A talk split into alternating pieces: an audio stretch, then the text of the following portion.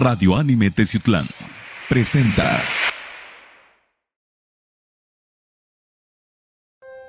El siguiente programa es clasificación C, contiene lenguaje no apto para menores de 16 años.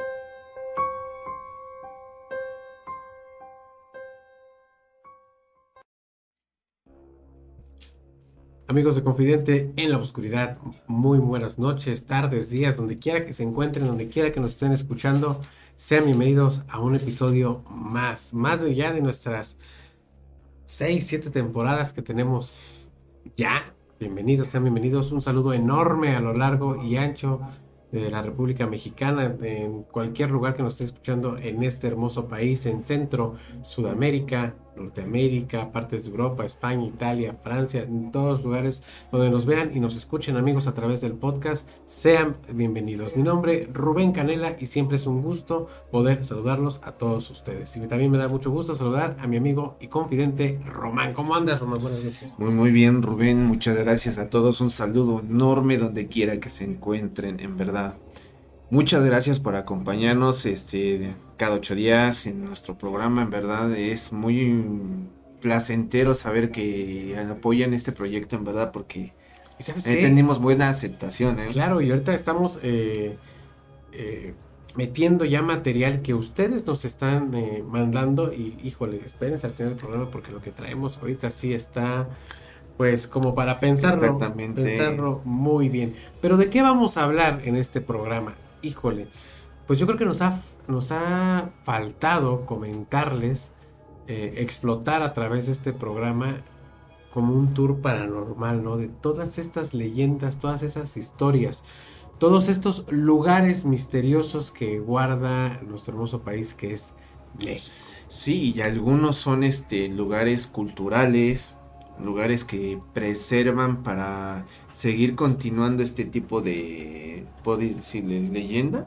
Leyendas, historias. Historia. Es que fíjate, ¿en, qué lugar no puede decir que veas una casa abandonada? X, o sea. Claro. Que ya tiene muchísimos años abandonada, pero no falta quien te diga es que está abandonada porque ahí eh, se aparece una persona o hacer una persona o ahí hacen rituales. Son historias, leyendas urbanas que se van generando a través del tiempo, a través de, entre plática y plática entre muchísimas generaciones, personas, todo este rollo. Pero hoy vamos a englobar eh, en toda la República, y nos faltaron bastantes, ¿eh? pero vamos a englobar los más eh, míticos, los lugares más misteriosos que tiene nuestro hermoso país que es México. Me parece muy bien. En verdad, créanme, no se lo pueden perder. Este es una forma tan diferente de ver este el recorrido de nuestra República Mexicana, porque como comentaba Rubén, es pues tenemos muchos lugares los que nos falta mencionar. Esta es una parte primordial o los que más suena, ¿no? Pero pues, quien dice que después podamos hacer otro programa recorriendo los de cada país o cada estado de, la República o de países que quieran. Oye, qué bueno. Fíjate que en mi caso muy particular, cuando viajo, y por ejemplo, este, hace unos días estuve en la capital y mi primer pregunta que cuando empiezo a conocer gente o a platicar gente, soy una persona muy sociable, la oye, ¿y aquí un lugar donde espanten o donde se aparezca algo. en vez de decir, oye, pues estás en Xochimilco, ¿no? ¿Dónde están las trajineras? O, o dónde se come bonito, ¿no? Yo siempre, siempre he sido así, ¿no? Pregunto, oye, ¿aquí por dónde espanta, no? ¿Aquí dónde se aparece algo? Quiero ir a ver. Bueno, eso es lo que a mí me llama la atención y yo creo que a muchos de los que están viendo este programa también eso es lo que les ha de pasar. Pues vamos a conocer los lugares más misteriosos de México. Esto es Confidente en la Oscuridad. Comenzamos. Está empezando tu programa, Confidente en la Oscuridad.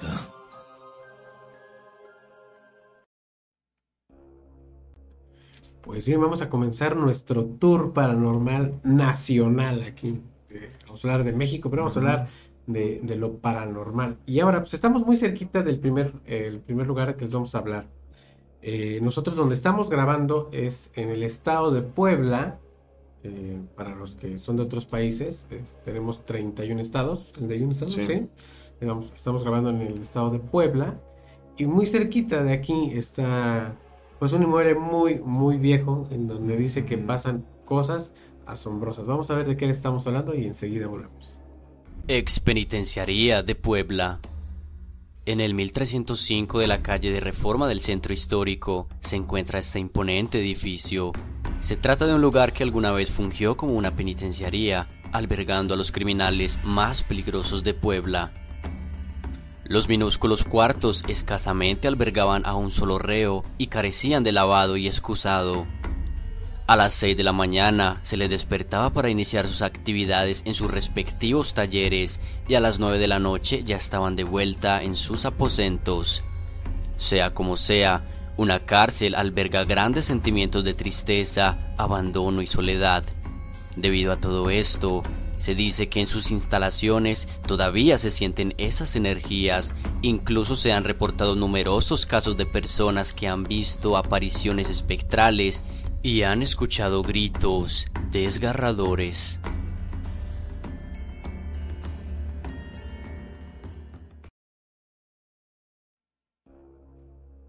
Pues bueno, vamos a empezar a hacerles el tour eh, a todos los que viven en México, los que viven aquí cerquita en Puebla.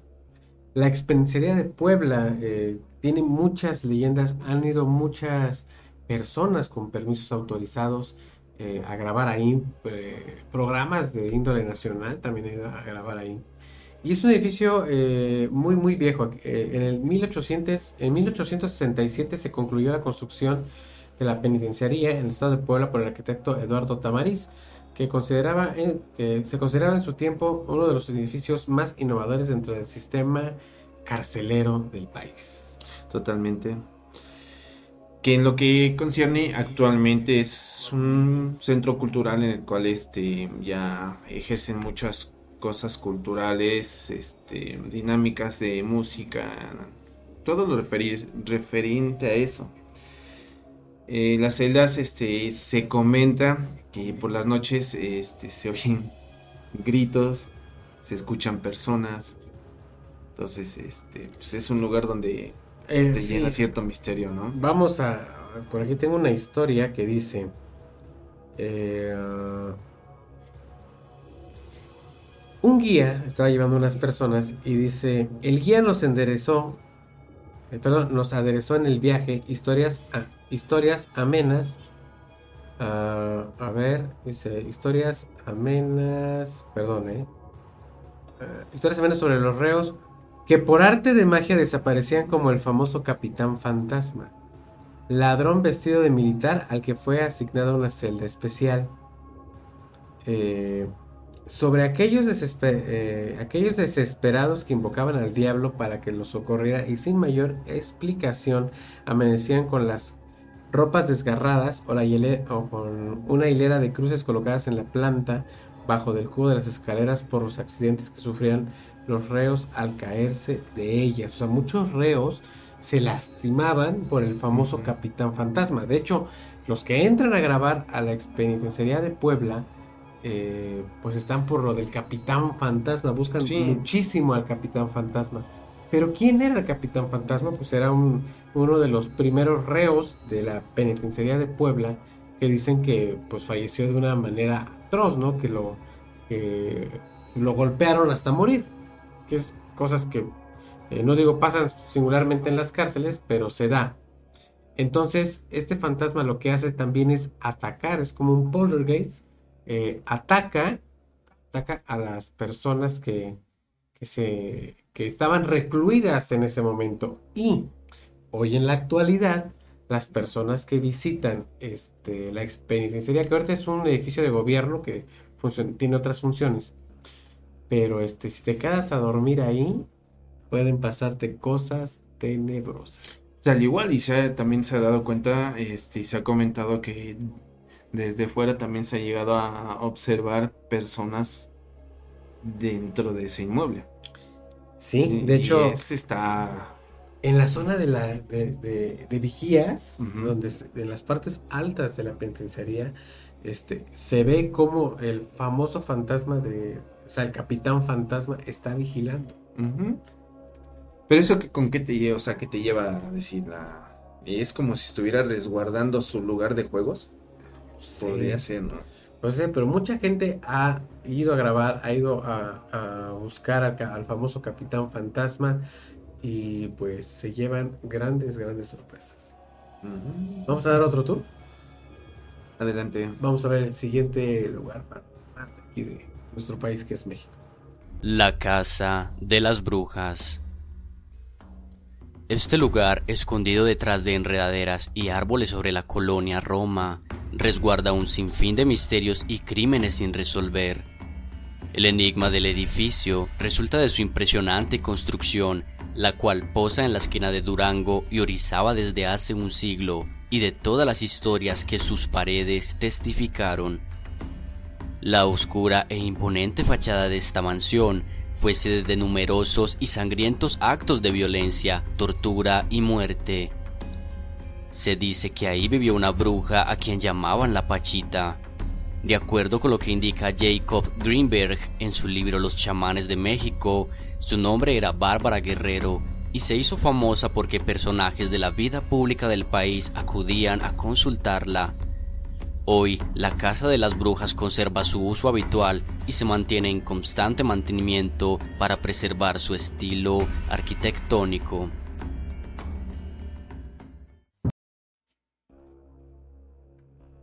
La Casa de las Brujas en la colonia Roma de la Ciudad de México. Híjole.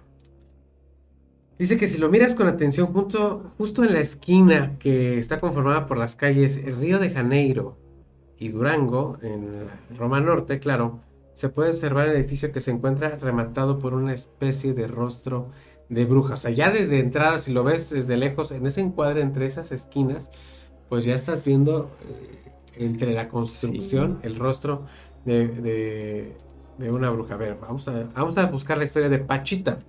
Eh, a media luz, en un ambiente lúgubre y socofante, Pachita movía las manos con destreza, heredera de una, heredera de una tradición ancestral de magia y curación extraída de órganos, perdón, extraía órganos dañados para reemplazarlos por otros buenos. Ah, cara, esto ya me suena gore, como muy fuerte.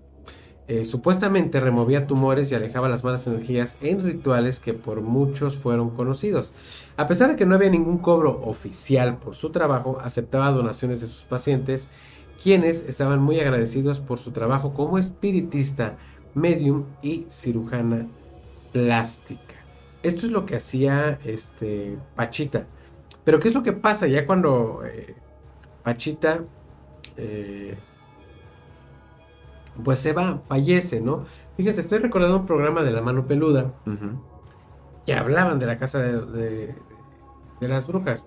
Es uno de los casos más sonados. Eh, dice, eh, una mujer llamada Brenda, entre sollozos, llamó al programa La Mano Peluda para contar cómo es que seres que ella denominaba demoníacos se aparecieron en su casa y cabe señalar que Brenda se decía escéptica de lo paranormal, pero después de lo ocurrido eh, replanteó totalmente sus creencias. Esto pasa porque ellas se meten a la casa de las brujas, esta muchacha se mete con unas amigas a, las la casa de las brujas a saber pues, qué pasa, ¿no? O sea, relajo entre, entre jóvenes. Y a partir de eso, esta mujer empieza a tener eh, pues historias, para, historias paranormales, ¿no? Como si se hubiera adherido a ella. Claro, ahora, esta casa tiene su historia, pero perfectamente. A lo mejor ahorita no la vimos bien en el video, pero dice que su construcción fue ordenada por el mismísimo presidente Porfirio Díaz para conmemorar el centenario de la independencia de México. ¿De acuerdo?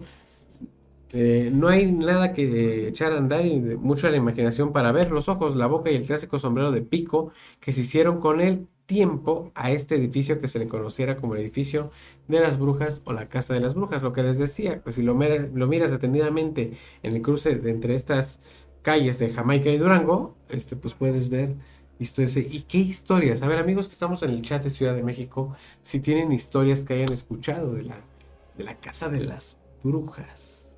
Y malos que recurren o recurren pasando por ahí continuamente. Yo he pasado varias veces por ahí.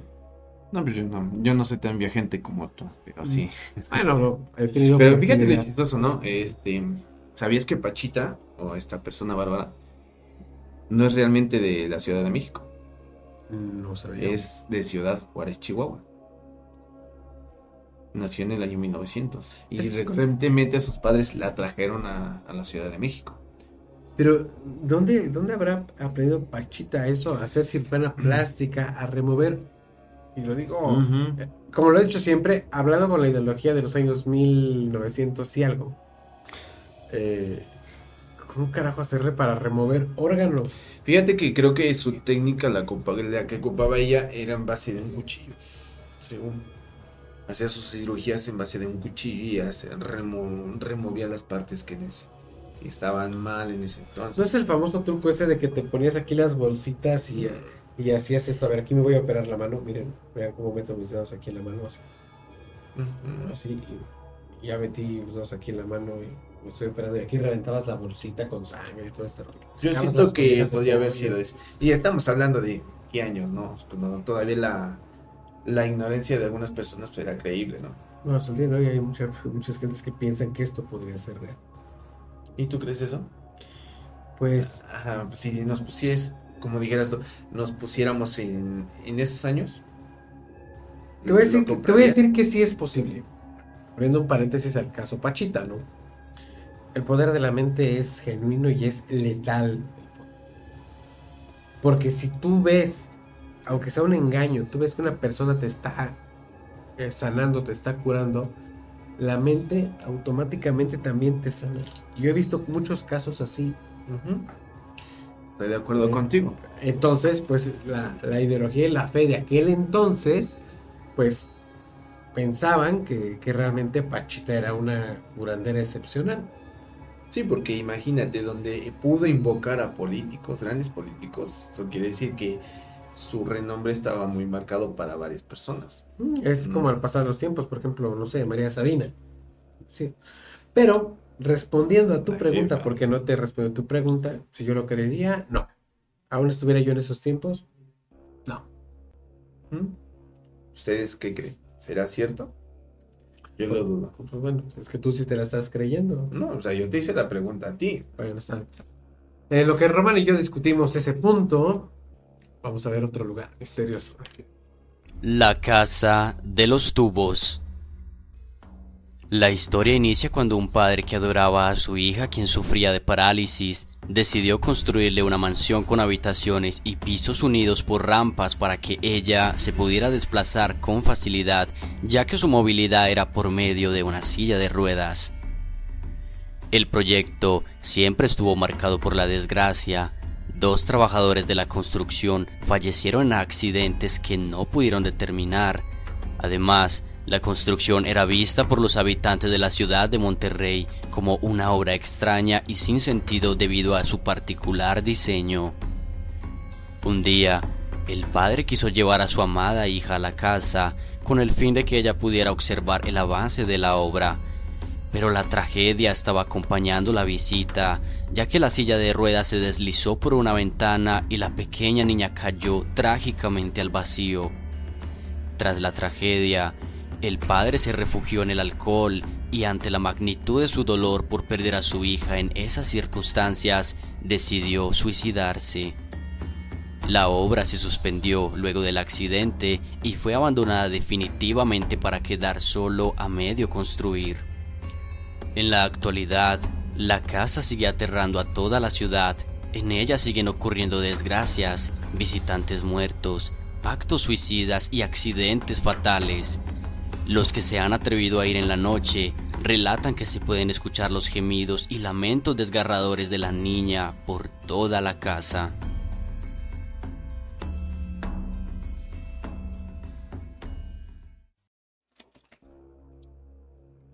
¿Quién no va a Monterrey, en mi caso, y dicen, no hay un lugar que espanten aquí? Ah, pues vete a la casa de los tubos. De entrada una casa con una construcción sumamente extraña, sumamente fuera de, lugar. Y lo digo eh, honestamente, o sea, ni por decir que por eh, temas de modernidad podría ser una, una, casa bonita, claro que no. Ahora, hablemos de lo que es correcto, ¿no? La, eh, familia que viví, que para que se, estaba diseñando esta casa, la niña no tenía movilidad en las piernas por la esclerosis o no sé qué, qué era lo que pasaba. ahí Y pues por eso diseñaron esta casa, ¿no? Con, con- con las rampas adecuadas, para que le- la niña se sintiera cómoda y, y contenta, feliz, ¿no? Pero lo que no midieron también fue eh, el ángulo de la posible tragedia que. Porque pues, la niña tenía ruedas, ¿no? Tenía su silla de ruedas. Sencillamente por una de las rampas, ¡fum! y cayó y se mató. Obvio, Mira, si, si no tengo mal entendido, creo que en esa casa se, se cuenta y las personas que han tenido la oportunidad de, de verlo, que parece que esa parte era del diablo. Era un terreno que habían hecho este ciertos, mm, puedo decirlo, conjuros hacia Satanás, en el cual estuvieron ¿Dónde? manipulando la tierra. ¿Cuándo no hemos escuchado ahorita que tenemos por ahí a nuestros amigos ahí en controles? Porque me viene para la mente. ¿Cuándo no hemos escuchado? Y esto sería muy eh, real en la Casa de los Tubos. Que cuando quieres hacer una obra de, de cierta índole espectacular o magnífica, o de gran trascendencia, como podría haber sido la Casa de los Tubos, vaya, hemos escuchado bastantes o en mi caso yo he escuchado bastantes comentarios que dicen que cuando estás realizando una construcción, se aparece el diablo y dice esto no va a funcionar. Yo necesito que me pongas aquí esto para que te deje trabajar y si no lo haces, pues te va a ir muy mal. que podría decirse que en este caso es lo que está sucediendo en la casa de los tubos, Que a lo ¿no? mejor no cumplieron con Ajá, lo que... con el trato que habían este, estipulado para Es que, avanzar. es que esa es la pregunta. ¿Habrá existido algún trato? Te voy a decir porque abro un paréntesis muy, muy rápido. Aquí tenemos la autopista Teciutlán Virreyes y en uno de los puentes que se le llama el puerto, aquí cerquita por Chinotla, existe una historia muy Similar, peculiar. ¿no? que está un puente de verdad de una altura magnífica, pero eh, ese puente eh, cuando se realizó se cayó dos veces, porque supuestamente se apareció el, el diablo y les dijo, este puente no va a servir, no va a funcionar, hasta que no me pongas aquí 10 cabezas de infantes, no me entierres aquí a 10 infantes, yo ese puente te lo voy a estar tirando porque no funciona. O- y- pero estoy hablando de un puente que, que- ¿qué será? Unos 20, 25 metros de alto, Mm, más o menos, bueno, de- de- del suelo a la altura. Y este, y es, estoy hablando de, de tanta altura, es catastrófico que se caiga un puente. Y se cayó dos veces, a la tercera, pues ya no se cayó. El punto es que si de verdad ahí estarán enterrados estas, las personas que se, que se pidieron para el trato, pero, antes de cerrar el paréntesis, exclusivamente en esa zona ha habido, han existido varios accidentes de, de- o sea, pero terribles, ¿eh? Fíjate que también, este, Sí. no nada más ha sido en puentes, sino también en estructuras grandes. Ali- conozco dos o tres personas que trabajaron en lo que fue el proyecto de nuevo, el que iba a ser el nuevo aeropuerto de la Ciudad de México. Sí. En Sí, el sí, cual ese también problema. este sucedió algo similar, ¿no? Que estaban buscando este ciertas personas y te lo digo así literalmente como él me dijo y voy a omitir hombres, nombres porque es una persona que ya anda viajando constantemente. Y me comentó que este andaban buscando vagabundos porque iban a hacer una ofrenda. No sé qué tanto de cierto, o sea, de cierto es eso sí y podría entonces, ser. pero básicamente te llevan a esa estructura, ¿no? Entonces quiero pensar que en la casa de los tubos, como tú dices, no, este, no llegaron a la, no, No hubo acuerdo. no hubo acuerdo o no, este, ¿cómo decís? No cumplieron con el acuerdo. Entonces, este ente o demonio, como quieras verlo, está cobrando más el, Sí, es que pues, suena La lógico. factura, Lo ¿no? haces para tu hija, no, pues, bueno, o sea, te va a tu hija, ¿no? Pero imagínate, el del que se oyó más. Pero el papá la- se suicidó. No, espérate, pero la que se oyó más fuerte en, esos- en esos entonces fue lo que le pasó a los albañiles. Ah, El claro. albañil que se subió en el segundo, en el tercer piso, según tengo la, la historia, que este, se habían puesto de acuerdo para que dos afinaran detalles en la planta baja y uno tendría que subir para empezar a empezar a acomodar los detalles. Se dice que este albañil que falleció gritó mm, una palabra de un demonio y en ese momento Caray, esto no sabía. pero Es que es una obra no concluida. Ahora, date cuenta la, la estructura que llevas muy diferente a las que has conocido actualmente, ¿no? No, es que te digo, o sea, está- realmente Bizarra. está... Podría ser, ¿no? Bizarra. Bizarra la- palabra. Podría, ser bizarra. Ya nos ponemos un poquito más intensos con lugares de México. O me pongo a hacer unos chistes. Ah, No, sí. este, sí, vamos a ver más, más lugares. Esto es Confidente En la oscuridad. El Hospital Juárez. El Hospital Juárez es uno de los edificios más antiguos de México y desde sus inicios siempre se le ha relacionado con la actividad paranormal. Según cuentan, este hospital posee una energía extraña que se le atribuye a los cientos de personas que han perdido la vida allí. Uno de los espectros más avistados es el de la planchada, el fantasma de una enfermera que se cree trabajó allí hace muchos años. Al parecer, este espectro aparece ante aquellos pacientes que se encuentran en grave estado y los ayuda a mejorar. Cuando los pacientes preguntan por la extraña enfermera que estuvo junto a ellos todo el tiempo, ni los familiares ni los trabajadores logran identificarla. También, muchas enfermeras cuentan que durante sus turnos escuchan que alguien les susurra el nombre de algún paciente o alguna habitación.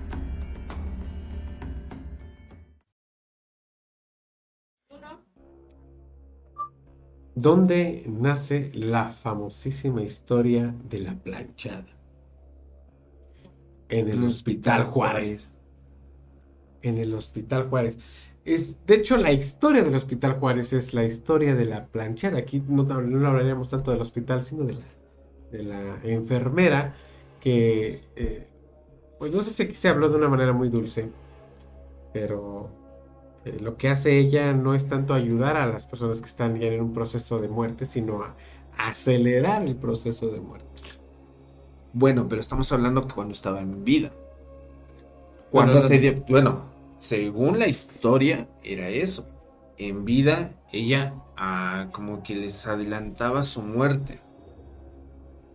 Cuando se dieron cuenta que esta enfermera este, hacía este tipo de actos, no sé si recuerde o cállame la boca, eh, tuvo un final trágico ella en base de los, no sé si los familiares que la golpearon hasta matarla y la dejaron en una plancha.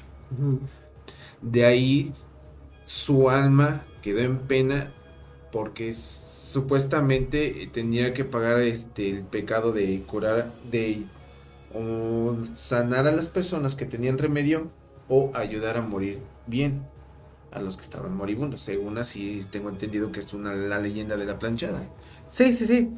Pero hasta el día de hoy la, la planchada sigue, se sigue apareciendo en el Hospital General de Juárez. Y no nada más en ese hospital. O sea, Ah. eh, ese sería por decirlo su el alma, ¿no? Donde cree nace esa leyenda. Es que Pero ya se volvió un mito, esa leyenda se Imagínate donde ajá, se ha escuchado que, por ejemplo, lo que era antes el hospital regional, aquí en la ciudad de Texlan, se ha visto también una personaje de en ese- la de año. mayoría, fíjate que qué bueno que tocas eso, porque quiero tocar ese punto. En la mayoría de hospitales obviamente hay decesos, algunos eh, pasivos, unos trágicos, no lo sé. Y este pues se escuchan historias de que se aparecen personas, aparecen enfermeros, se aparecen doctores. Les voy a contar una historia, rapidísimo una historia de, de doctores ac- acerca de la, en referencia a la famosa planchada. Esta me la platicaron y tiene como 15 días que me la platicaron, no sé si te la comenté. Que un señor le tocó ir a consulta a Ciudad de México, al Hospital General de la Ciudad de México, y eh, llevaba a su niño, al, al niño ese que le tocaba consultar, y ya pues llegó, le to- pase, tome su turno y ahorita va a llevar el doctor. Y dice esta persona que sale el doctor de donde, de una puerta, un cubículo, no sé, sale y le dice, pase.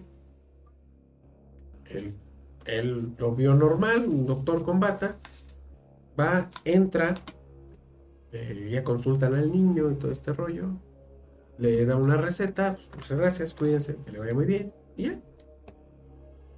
Cuando el señor pasa con la receta a la zona de farmacias, la de farmacias se queda. ¿Qué es esto? Pues eso es la receta que me dio el doctor. Pues es que esta receta no es de aquí. ¿Cómo no va a ser de aquí si me la acaba de dar el doctor? Si es que esta receta, esta receta tiene, o sea, este formato de receta tiene más de 20 años. Esto no es de aquí.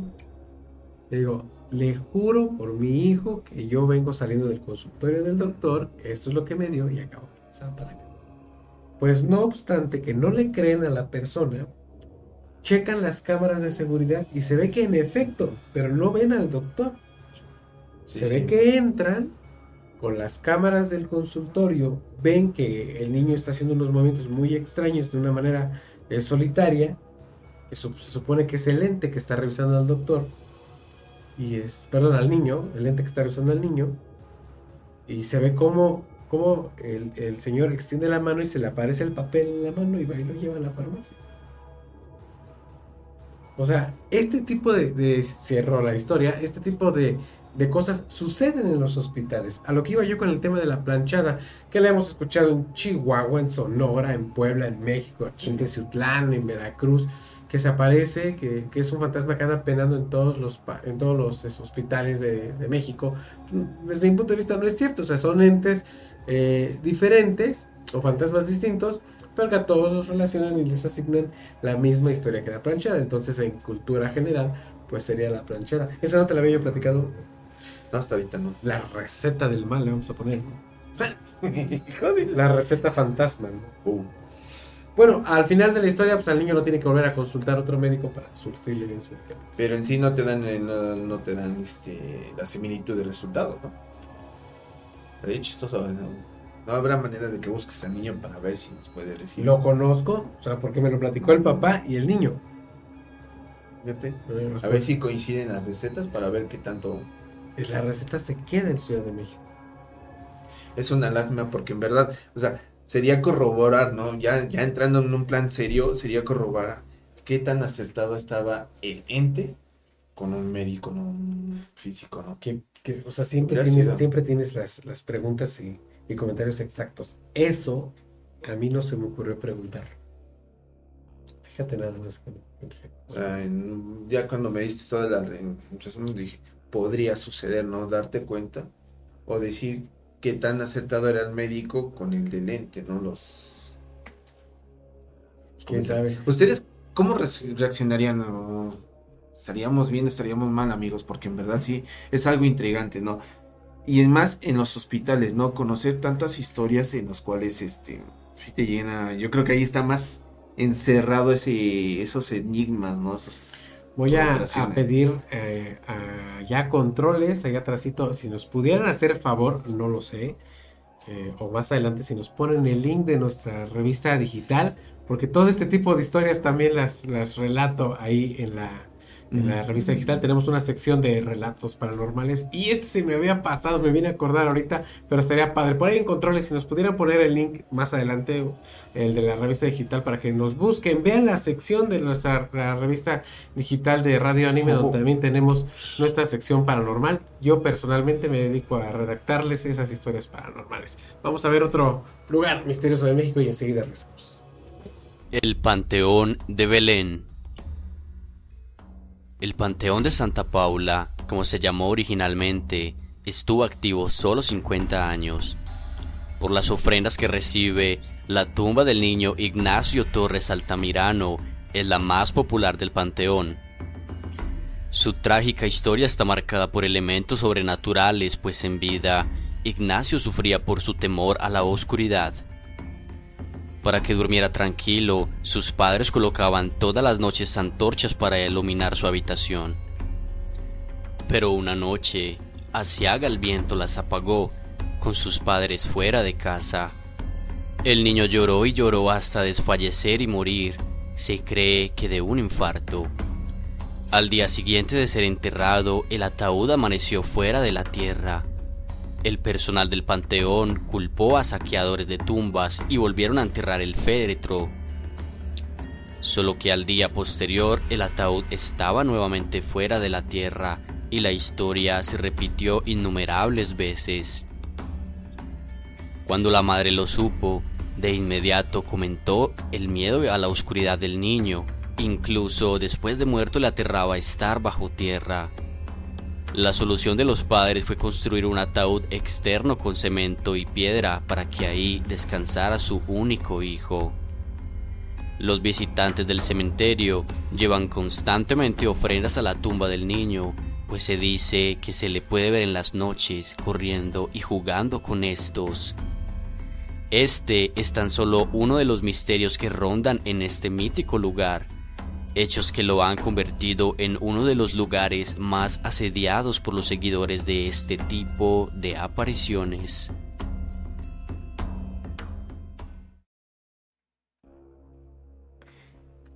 Esta historia del Panteón de Belén, ahí en Guadalajara, ¿qué no decir del Panteón de Belén? No, y encierra, encierra muchas historias, en verdad.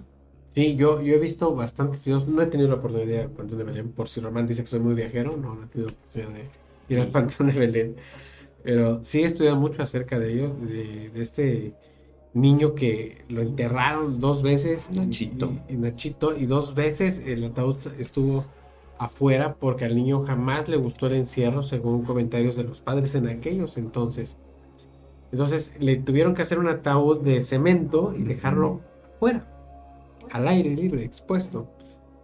Y eh, pues como ofrenda le dejan juguetes. Y lo curioso es que se mueven los juguetes, aparecen en otras partes del panteón. Es, es fantástica esa historia. Totalmente de acuerdo contigo. ¿Qué más decir del panteón Yo- de fíjate que yo, por ejemplo, en esta historia quedo muy, este, ¿cómo se?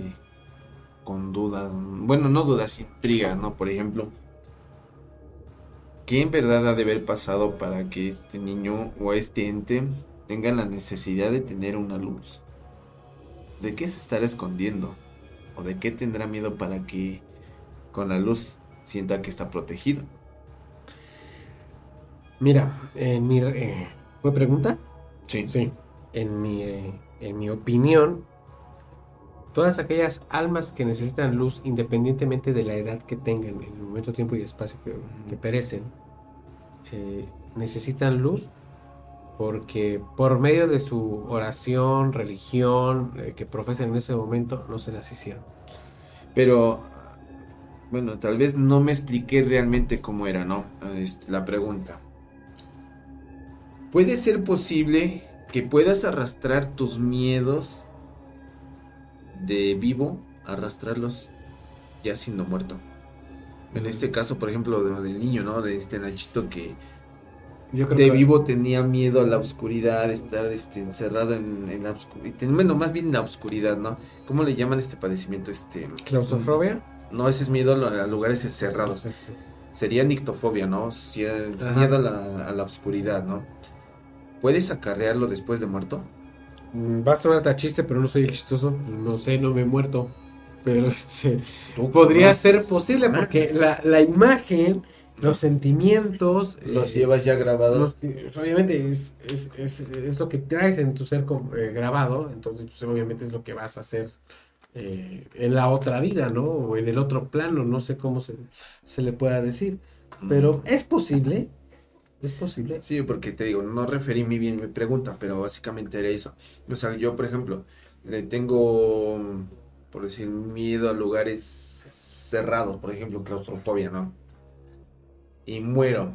Y si me encierran en un lugar, podría yo hacer eso, como por ejemplo un que, ¿Podría ser? Podría ser, no es algo que te pueda yo responder porque realmente no sé. Realmente no lo sé, o sea, Sí, sí, sí, pero te digo, o sea, podemos ¿Sabes? hacerlo en podríamos buscar una persona que haya trascendido a, a- a la muerte, vida después, este, vida después de la muerte, se le puede decir, y que pues regresó, ¿no? Vio la luz del túnel, la siguió, llegó y con la vista se regresó. Entonces podríamos preguntar ahí, pero mm, podría ser, no, no lo sé. En el Panteón de Belén también el, el árbol del vampiro. También lo que te iba a decir. Están- Los duendes del Panteón de Belén. Híjole, dicen que el, el árbol del vampiro todavía existe ho- hoy en día y que ah, en noches de luna roja, que ya tuvimos luna roja en este año, sangra el árbol. Que ves que están este. Amigos de Guadalajara, por ahí, por favor. En el chat. Están esperando al. Está enterrado ahí, ¿no? El vampiro. ¿Cómo se llama este? Se me olvidó su nombre. No sé, pero aquí díganos, aquí díganos. Ayúdenos, por favor, porque ya no da para nada más el rato. Está cansando el Nada, es que vas corriendo y. y así, pues, por favor. Sí, Pero sí, amigos, para este, los que en no verdad. sabían, Román llegó tarde, pero... Vamos a ver, vamos a ver otro otro lugar enigmático. Ya vamos a con las sorpresas y con las este con las con los aportes que nos hicieron los fans de Confidente en la Oscuridad. Vamos a ver un lugar más y enseguida volvemos. La casa de la tía Toña. La tía Toña era una mujer solitaria y muy adinerada, sin ninguna familia con quien compartir su fortuna. En medio de esta soledad decidió darle cobijo en su casa a algunos niños de la calle, proporcionándoles techo, ropa y comida. Convirtió su casa en el hogar que todos estos niños tanto necesitaban. Pero tan extraños son los sucesos de la vida que esta acción humanitaria llena de bondad no le trajo más que desdichas. Sin agradecimiento alguno, los jóvenes le hicieron la vida imposible, entre bromas y pleitos. Un día simplemente perdió la paciencia y arremetió contra ellos a golpes hasta dejarlos sin vida, para después deshacerse de los cuerpos arrojándolos a un río cercano. Aquella acción la atormentaba demasiado, así que un par de días después se encerró en su habitación ahogada en su pena y tristeza, se convirtió en leyenda, pues la tía Toña se suicidó. Se dice que el fantasma de la mujer aún ronda el inmueble, tomando una actitud hostil hacia cualquiera que se acerque, arrojando cosas desde lo alto, mientras vigila desde la ventana tratando de alejar a los curiosos. También, en ciertas ocasiones se han podido escuchar gritos alrededor, atribuyéndolos a aquellos niños asesinados en ese terrible día.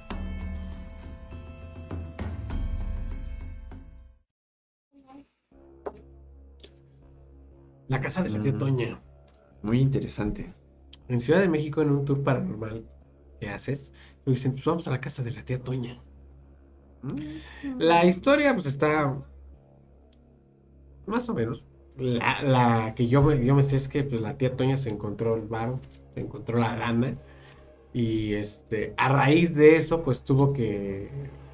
O fue un trato, como lo que hablamos hace rato. O sea, le dieron la lana, se encontró la lana enterrada, pero tenía que dar a, a unos niños eh, cuando se le indicara para poder conservar ese dinero, ese poderío. Y mucha gente lo que hace, eh, en un, un sentido de, de cultura general, cuando tienes dinero, pues ¿cómo quieres salvar las penas? Ayudando a los demás, ¿no? Claro. Y si- más si sabes que el dinero es mal, mal habido, mal llegado. Busca la forma de cómo compensar tu pecado, ¿no? Por decirlo. Pero fíjate cómo vamos a armar esta historia. La tía Toña se encuentra la lana, se encuentra el dinero para que los que nos ven en otros países se encontró un tesoro. Aquí en Ciudad de México, bueno, aquí en México le decimos se encontró el dinero, se encontró el varo, se encontró, hacer lo la lana. que era, ¿no? se encontró, Cash. encontró el cash. Ok.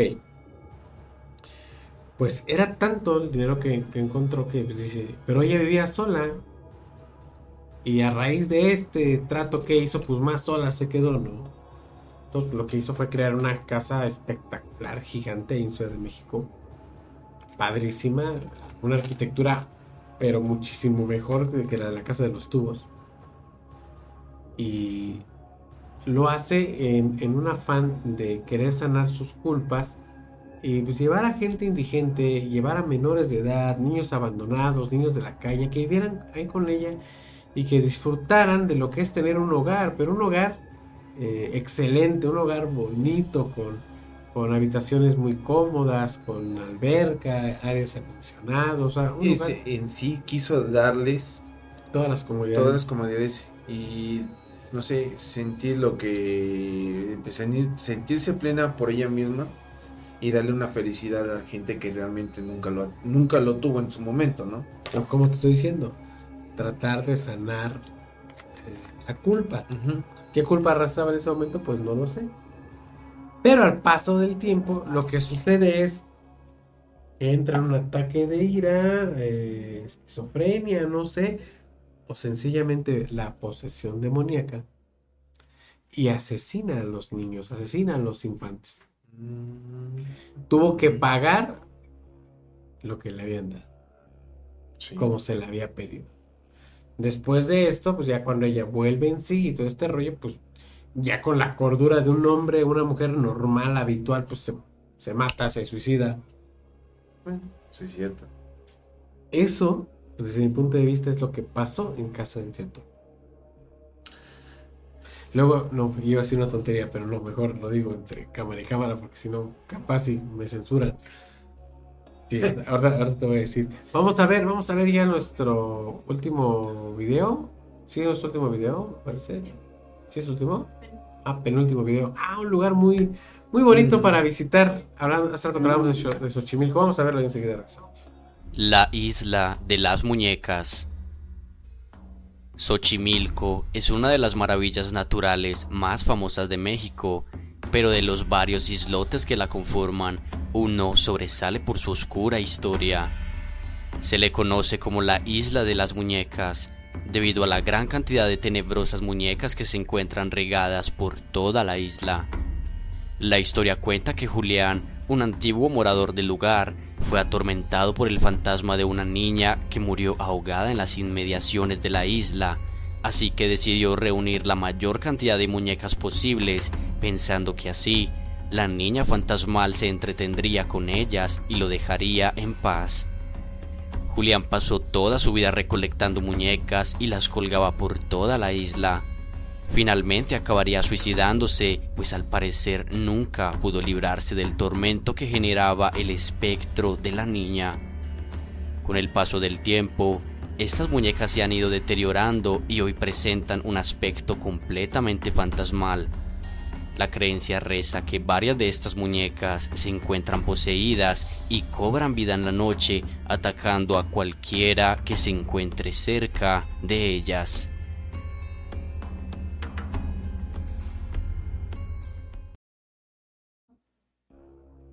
Y como te decía yo anteriormente, eh, siempre que voy a lugares así donde espantan, en Xochimilco, oh, pues vete con las trajineras, vete a la isla de las muñecas. Fíjate que te, perdón que te interrumpa, ahí tengo un amigo, bueno, un amigo de, WhatsApp, tal vez lo conozcas, este Alex. Alex. Que también estaba contando también una historia de él por propia cuenta que le ha sucedido que... Creo que sí. Pues sí. Y resulta ser que cerca de Xochimilco ya ha escuchado este tipo de, de temas. Es que... es fuerte. Fíjate que lo chistoso dice que a él le ha tocado escuchar que no dañan a la gente, simplemente que las ven esas muñecas jugando a los alrededores de la casa. es que sí está, está terrible. Porque cuando vivía Julián, creo que se me el dueño, cuando vivía Julián, este, las muñecas las tenía cuidadas. Sí. A raíz de que fallece, obviamente el paso del tiempo, el deterioro, el sol, el agua, la lluvia, o sea, las degradó a un, a un estado tan lamentable que ya lejos de causar este gusto causan miedo, pero es que de verdad causan miedo, lo acaban de ver en el video. O sea, navegar ahí, o sea, ir en la trajinera y navegar en esa isla y ver ese, ese tipo de muñecas ahí, te llena de terror. Y obviamente tu, tu, mente hace mucha suspicacia, ¿no? De qué es lo que pudiera eh, pasar. Yo pienso que yo siento que eh, Julián le ha de haber dado vida a estas muñecas.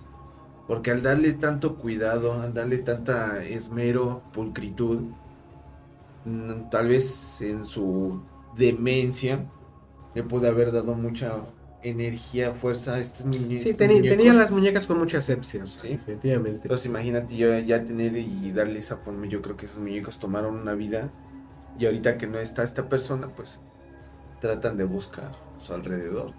Y esa sería mi teoría. No, y definitivamente es muy aceptable.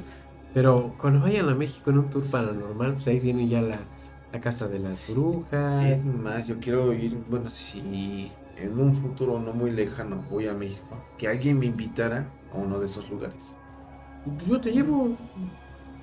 pero pues es para... Es que, ah, sí, ya quieres preguntar otro tipo de, de cosas. ¿Y sabían que, terminado con la, este, la isla de las muñecas, sí está muy tenebroso, vaya. Eh, aquí en México también tenemos nuestro Roswell, ¿cómo se le llama? ¿Cómo se le llama la zona ovni allá en Estados Unidos? Este, Área 51. el área 51, pues en México también tenemos nuestra área 51. ¿Quieren saber de qué estamos hablando? Vamos a verlo. Esto es Confidente en, En la, la oscuridad. La zona del silencio.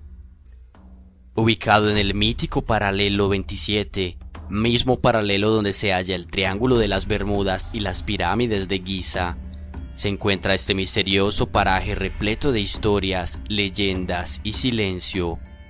Este lugar debe su nombre a una extraña anomalía que corta la transmisión de ondas de radio cuando se está dentro del lugar. Incluso los relojes enloquecen y las brújulas son incapaces de detenerse. El misterio comenzó durante 1930, cuando Francisco Sarabia perdió por completo el control de transmisiones de su avioneta sin explicación alguna. Más adelante, un misil lanzado desde una base militar estadounidense se salió por completo de su rumbo y fue a parar a esta zona. Este extraño suceso consternó a los militares, pues se dijo que algo muy poderoso atrajo al misil a pesar de la gran distancia. Con el tiempo, la zona se ha hecho famosa y son muchos los periodistas e investigadores que han asegurado que durante sus investigaciones ven a lo lejos tres personas de un tamaño descomunal observándolos. Incluso el periodista Luis Ramírez y su fotógrafo aseguran que en cierta ocasión el auto en el que andaban se descompuso y fueron ayudados por estos tres extraños seres que repararon el auto sin necesidad de herramientas. Ernesto asegura que los hombres estaban vestidos con un extraño traje amarillo y tapaban su rostro con una gorra. Actualmente, el lugar es una zona de reserva de la biosfera y se ha instalado allí un gigantesco y misterioso laboratorio que se dedica supuestamente a estudiar la extraña flora y fauna que hay en el lugar. Aunque los habitantes de las zonas aledañas aseguran que los experimentos y estudios que se hacen allí son muy extraños y siempre vigilados por militares mexicanos y estadounidenses, lo que hace pensar que en realidad el laboratorio es utilizado para fines mucho más impactantes de lo que nos dicen.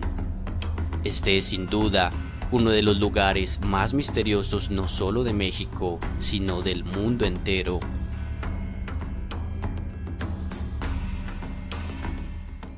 ¿Es nuevo?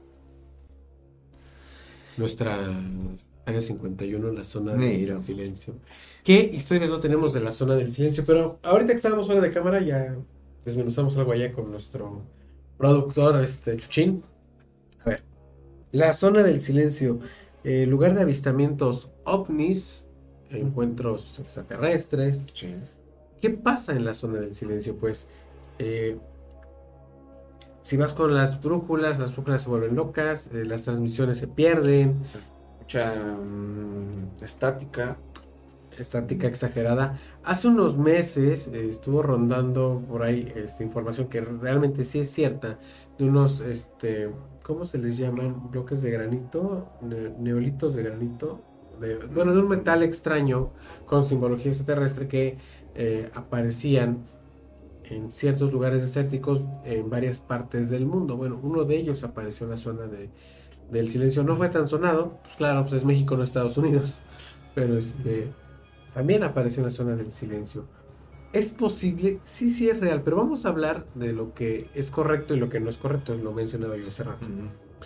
Eh, la gente siempre le va a tener temor a lo que desconoce, ¿no? Sí. Lo de lo que no tienes alguna información eh, te causa miedo. Claro, si tú vas en una zona donde llevas una brújula, por ejemplo, aquí tenemos, en estos aparatos tenemos brújula también, y de momento te empieza a, a, a alocar la brújula, no, no te está dando un punto de referencia correcto, o, o- o ves que tienes mucha estática, mucha estática, perdón, electromagnetismo, eh, pero mucho electromagnetismo dentro de tus equipos y todo este rollo, pues suceden dos cosas. La primera, que está pasando algo que no es correcto ahí, que es paranormal. Porque también sucede cuando en las explosiones urbanas, en mi caso, que si llevas una brújula, se te empieza a generar estáticas, te empieza a mover de una manera eh, distinta a la que es peculiar hacerlo, claro, porque hay presencia de entidades paranormales. Pero en la zona del silencio eso no pasa. La zona del silencio es un punto geográfico dentro de todo el planeta Tierra que tiene un magnetismo exagerado como muchos otros lugares de la Tierra. Pues básicamente este, yo creo que en varias ciudades del mundo este, tienen una zona similar a la de nosotros, ¿no? En el cual genera cierto magnetismo que la gente pues no está acostumbrada. Es posible. Ahora, este, como comentabas, ¿no? Este, la gente pues no está tal vez preparada para ese tipo de, de encuentro. Siempre hay que informarse. fíjate que estaría bien preguntarle a los camioneros o los traileros, que son los que habitualmente este, hacen ese recorrido. He, he, escuchado que para ir a la zona del silencio no puede ir uno solo trailero o camionero. Creo Tienen que, hacer caravanas para que, por si en dado caso, como decíamos, este, empiezan a, generar cierta inestabilidad en los motores. Ves que la mayoría son digitales, este, los tableros y todo eso. Entonces, eh, afectan a lo que es este el funcionamiento de los camiones. Se tienen que quedar los traileros para poderse apoyar.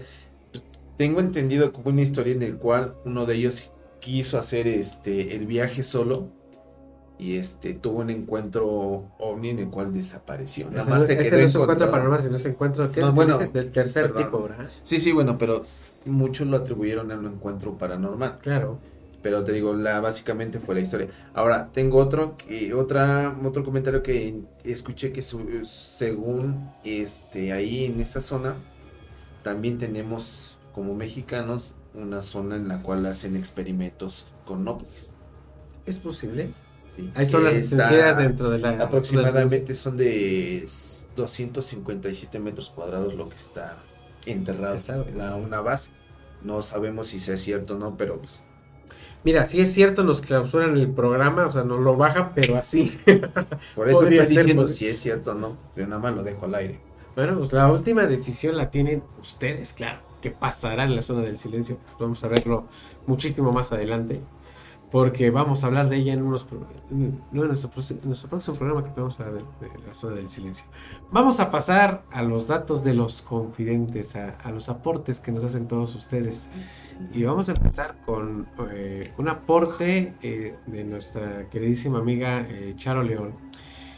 su historia de esta imagen que, que, van a ver a continuación es que pues su papá tiene muchísimos años de fallecido y en una fotografía que toman eh, sin ton ni son nada más por querer tomar una fotografía, se ve lo siguiente. Lo, lo resumí en un video, vamos a verlo. Dura poquito y enseguida volvemos.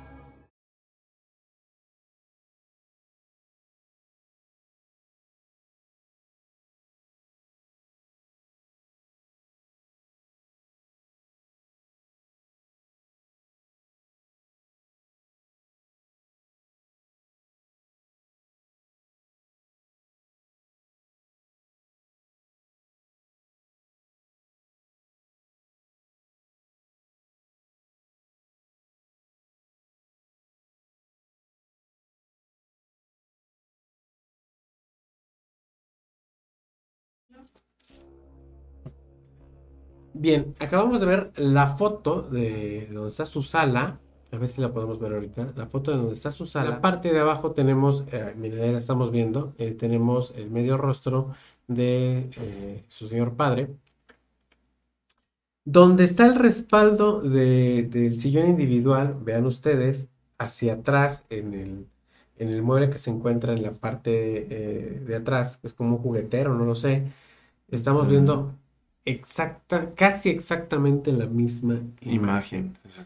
Eh, Charo, si nos estás viendo, por favor, aquí eh, por medio del chat nos podrás este, decir más o menos qué horas eran, qué, cuál era la hora en la que tomaste eh, esa foto y qué, qué se sentía en ese momento. Es muy importante también saberlo. Es un excelente, excelente aporte el que nos estás haciendo. Muchísimas gracias por compartir. Y te haría la pregunta, como hace ocho días que habíamos hablado, ¿no? ¿Podría ser mm, como un escotoma? No. Es que mira, aquí eh, obviamente es un escotoma, pero eh, la similitud, híjole, es fascinante. Sí, lo que te iba a La comentar. similitud de, lo- de la imagen que estamos viendo es eh, fascinante. No la quise encerrar, no la quise englobar, porque de verdad es, es muy Es que real, a, grandes rasgos estás viendo la fotografía, estás viendo el rostro y rápidamente le das el, la figura al personaje de la foto. Es que se ve, se ve Sí. muy, muy, muy Hasta similar. inclusive si te das cuenta la forma del pelo, cómo va la caída sobre el lado izquierdo. Sí, es- O es- sea, está... esa foto ya, eh, ya me la había compartido antes, eh, si no mal recuerdo, Charo, ya me la habías compartido hace, hace un tiempo atrás, pero ahorita que eh, te pedí permiso, eh, me la volviste a enviar y te pedí permiso para compartirla con el público, la verdad, gran aporte. Muchísimas gracias por, por, por aportar eh, esta valiosa, ima- valiosa imagen, muchas gracias por compartirlo. Y ahora... De vamos- aquí a qué brincamos. de aquí nos vamos a brincar, hasta vamos a hacer un preámbulo de nuestro siguiente programa. Eh, ya hemos hablado de simbología ovni, de extraterrestres, este rollo. Pero eh, la veracidad de esto no me corresponde a mí. Yo nomás lo que les quiero decir es que a mí me lo, me lo pasaron con el siguiente dato, que se encontraron estos cráneos aquí en Xuchitelco, cráneos, los famosos cráneos de cristal que andan rondando por, por todo el mundo. Eh, se acaban de encontrar en unas cuevitas, en unas minas que están cerca del municipio de Teciutlán. que eh, se llama, este municipio se llama Xutetelco, Xutetelco. Puebla, que de hecho tenemos pirámides y tenemos ahí muchísima simbología extraterrestre, pero muchísima. Bueno, este video me lo pasan a través de TikTok, pero me hacen la referencia que es aquí en Xutetelco. Eh, la veracidad de, de lo que acabo de decir es a discreción de ustedes, no mía.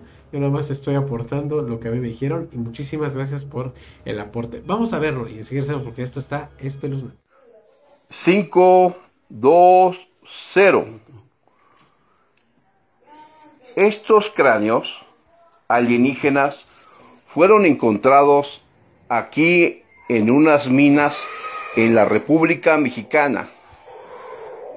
Dos de las personas que se metieron a la expedición desafortunadamente desaparecieron.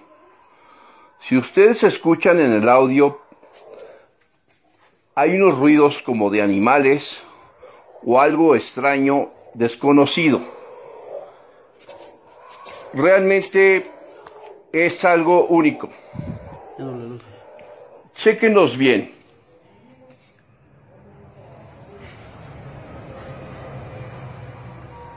Siete, cuatro, uno.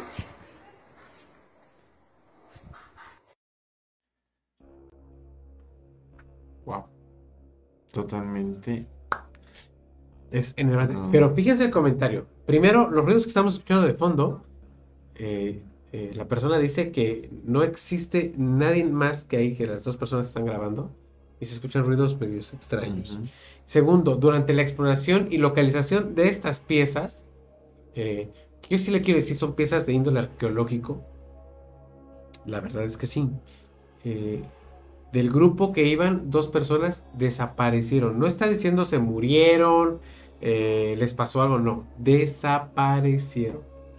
Habrán este, tomado un portal dimensional a, raíz de tener este, este tipo de objetos. O dadas las circunstancias han de haber encontrado, se han de haber encontrado con algún tipo de alienígena que pues haya espantado y hayan tomado la, la opción de, de correr. Pero. O sea, no, pero si huyes de algo, con el tiempo te localizan. O sea, no han Sí, sí, sí, por eso, pero lo que me refiero es que tantas tu, tu euforia y todo eso que corres y no sabes a qué destino vas. Es posible. Es muy posible. Pues ahí está la evidencia para todos ustedes. Gracias por el aporte. Y esperando que les haya gustado el programa de esta ocasión. ¿A ti, Román, te encantó? Me encantó demasiado. Perfecto. Eh, vamos a hablar de ovnis en nuestro siguiente programa. Tus redes sociales. Pues mis redes sociales ya Román Martínez, en las que ustedes gusten buscarme, que ahí estamos. Este, y como decía mi compañero y amigo, si tienen algo que aportar, adelante, aquí estamos, este, tanto en redes sociales de Rubén y mías y las mismas de nuestros de nuestras páginas. Síganos páginas. a través de la página de Confidente en la Oscuridad, en Facebook, en, en Instagram, en Twitter. Este, a mí me encuentran en todas mis redes sociales como eh, Rubas March. ¿De acuerdo? Síganos a través también de la página de Radio Anime Teciutlán. Eh, síganos a través de la revista digital. Síganos en todos los lados en los que estemos eh, para todos, todos ustedes. Aprovechando, quiero agradecer a Radio Anime por el espacio otorgado para la re- realización y producción de este programa, el cual también ya está alojado en nuestra plataforma personal de podcast, que es Anchor FM. Eh, ustedes se meten en Google y ya nomás ponen Confidente en la Oscuridad y estamos en todas las plataformas de podcast, en todas, ¿eh? ya no tenemos excepción de ninguna, estamos en todas. Eh, somos más de 18 mil seguidores en el podcast, muchísimas gracias por eso. Pues bueno, sin más ni más, esto fue Confidente en la Oscuridad. Nos vemos en la próxima.